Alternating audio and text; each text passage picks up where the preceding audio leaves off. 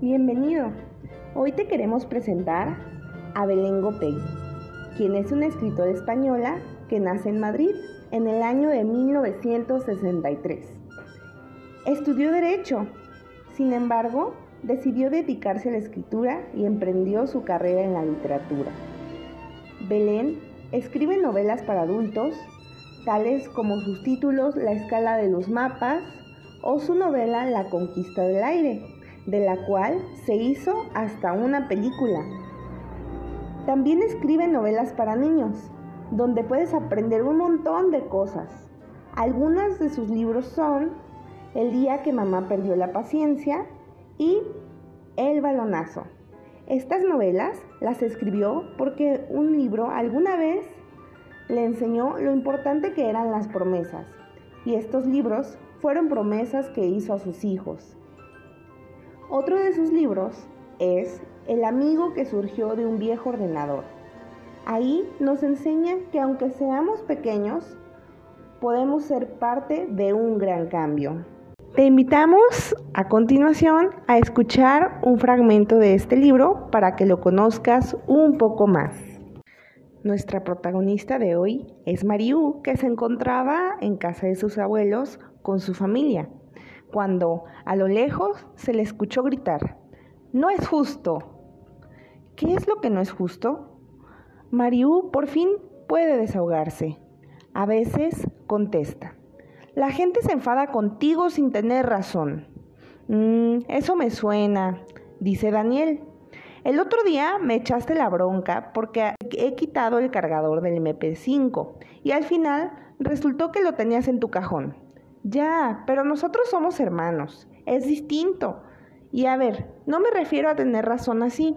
En cuanto apareció el cargador, estaba clarísimo que yo me había equivocado. Me refiero a tener razón o no cuando alguien piensa que las cosas deben ser de una manera y otros piensan que deben ser de otra. Por ejemplo, pregunta a su abuelo.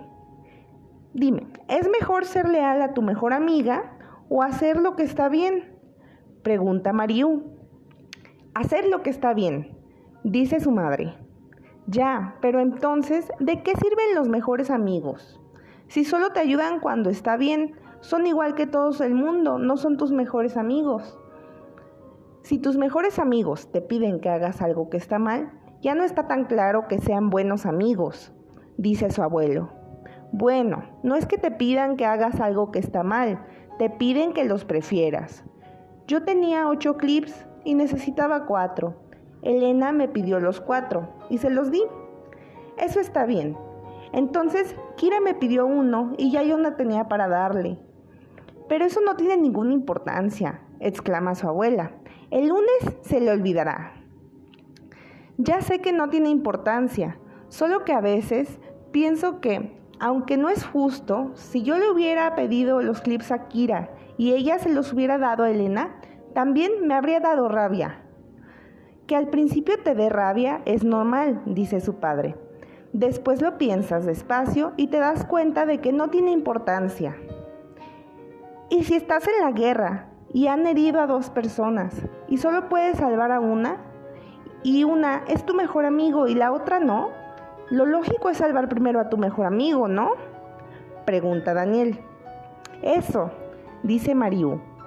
O si estuviéramos en la guerra y solo se pudiera salvar a dos niños, nos salvarías a nosotros primero, ¿no? Sí, dice su madre. Pero eso no significa que sea lo mejor. Lo mejor sería que todas las personas nos ayudáramos por igual. Solo que no es fácil. No siempre se puede hacer lo mejor. Pues no es justo que no se pueda.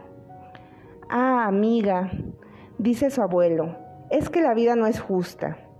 Mariú se encoge de hombros. Aunque no es del todo una respuesta, de momento es lo mejor que tiene.